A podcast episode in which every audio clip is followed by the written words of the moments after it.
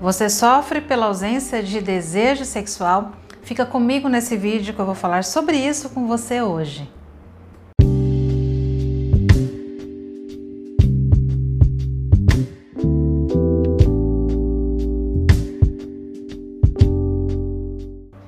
A ausência de desejo sexual atrapalha em muitos, muitos casais. Isso é um dos assuntos mais comentados e perguntados aqui no meu consultório quando se fala sobre queixa sexual e que atrapalha e que traz crises no relacionamento. Mas você sabe o que é o desejo você sabe por que acontece a falta dele? Na verdade, o desejo sexual ele é um, o impulso que faz com que a gente queira o sexo. O desejo ele vem muito antes do que acontece na cama. Débora, como eu sei que eu tenho desejo sexual?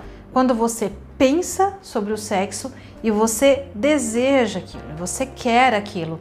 É mais ou menos quando a gente pensa na nossa comida favorita. Como eu sei que eu tenho desejo por chocolate?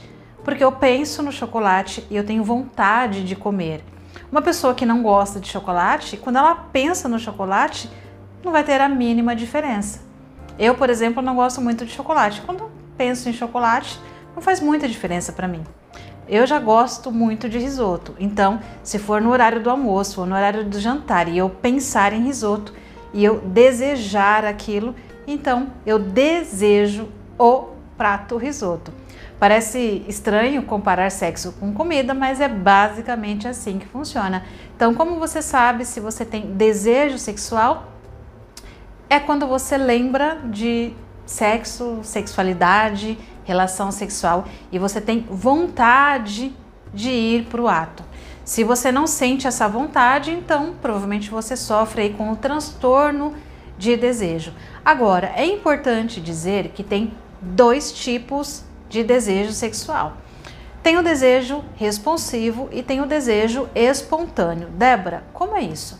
O desejo espontâneo é aquela pessoa que pensa sobre sexo e ela tem a vontade de ter uma relação sexual, na verdade, até a vontade de se masturbar já é o desejo, tá bom? Mas tem pessoas que ela não tem esse desejo espontâneo, né? Então, quando você pensa e você quer, aí é o desejo sexual espontâneo. Mas algumas pessoas têm o que a gente chama de desejo responsivo. Então, sim, pode ser que você pense em sexo, mas no momento não te dá o desejo. Porém, frente aos estímulos, sejam esses estímulos de carícias, de fala, estímulos visuais, pode ser qualquer tipo de estímulo. E aí sim você começa a ter o desejo, o seu corpo começa a responder e vai para a segunda fase do ciclo de resposta sexual, que é a excitação. Aqui nas minhas redes sociais também no meu canal tem um vídeo onde eu falo sobre o ciclo de resposta sexual. Então, entendam, o desejo, ele é o impulso que faz você ir para a relação sexual, é o que você tem a vontade de fazer.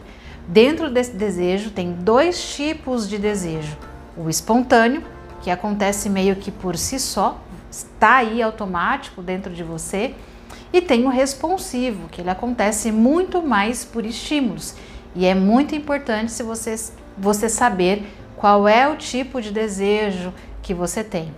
Agora, como é que a gente faz o diagnóstico para saber se você tem ausência de desejo e principalmente quais são as causas dessa falta de desejo sexual? É muito importante que você saiba que na ausência de desejo tem a ausência de desejo por uma causa física e também tem ausência de desejo por uma causa emocional ou psicológica. Geralmente, quando a ausência de desejo é por uma causa física, aí tem os problemas de saúde, os problemas hormonais, uso, uso de medicamento, tá? Alterações hormonais em geral. Então, esses são os fatores mais comuns quando a causa é fisiológica.